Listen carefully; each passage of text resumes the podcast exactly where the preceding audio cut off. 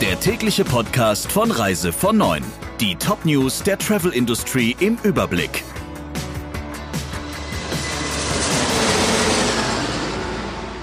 Mit Ursula Lampe. Schönen guten Morgen. Der Präsident der Bundesärztekammer Reinhardt geht davon aus, dass die Deutschen in diesem Sommer auf Urlaubsreisen verzichten müssen. Selbst unter der Voraussetzung, dass das Land schrittweise in den Alltag zurückkehren könne, werde die Corona-Krise das Land im Sommer noch beschäftigen, sagte Reinhardt den Zeitungen der Funke Mediengruppe. Von den Problemen bei den Auslandsreisen könnten die Urlaubsziele in Deutschland profitieren, vorausgesetzt, dass Inlandsreisen und Hotelaufenthalte wieder möglich sind.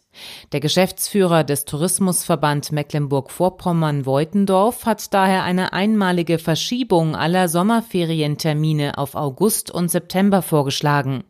Auch die Bundesländer, deren Ferienbeginn beispielsweise schon im Juni liegt, könnten sich dadurch von der Flaute der ersten Monate des Jahres erholen, so Beutendorf gegenüber der dpa. Vor dem Hintergrund der anhaltenden Gutscheindebatte haben einige Veranstalter mit den Rückzahlungen gestartet.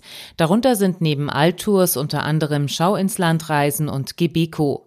Auch wenn man eine gesetzlich legitimierte Gutscheinlösung positiv bewährte, halte man sich an die geltenden Rechtsvorschriften, heißt es. Die ersten umfangreichen Summen sind bereits erstattet worden, teilte Schau ins Land mit. Gebeco hat für Abreisen bis Ende April bereits Auszahlungen an die Kunden vorgenommen.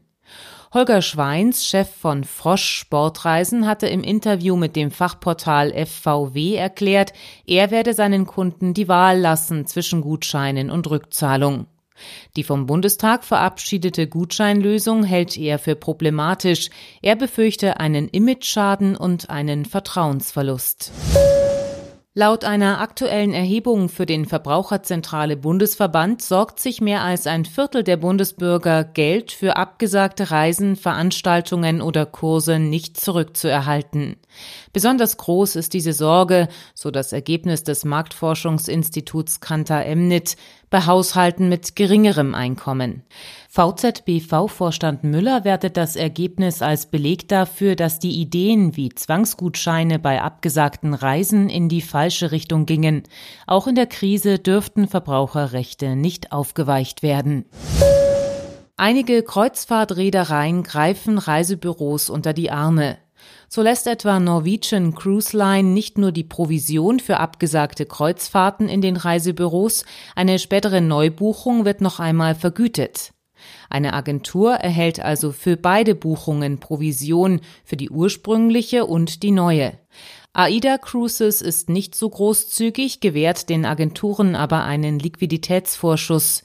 Der Vorschuss wird aber später mit der Provision des neuen Vorgangs verrechnet. Bald zwei Drittel der Passagiere und Besatzungsmitglieder an Bord der Greg Mortimer sind inzwischen mit dem Coronavirus infiziert.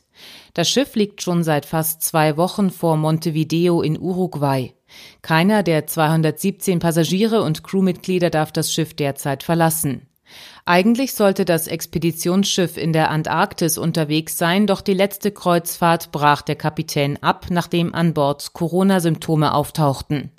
128 Passagiere wurden positiv auf Covid-19 getestet, so das britische Fachblatt Travel Weekly. Die zuständige Reederei versucht nun die Ausschiffung und Heimreise zu organisieren. Wer positiv getestet wurde, muss an Bord bleiben. Soweit die wichtigsten Meldungen. Ihnen einen schönen Tag. Der Reise von Neuen Podcast in Kooperation mit Radio Tourism. Mehr News aus der Travel Industry finden Sie auf reisevon und in unserem täglichen kostenlosen Newsletter.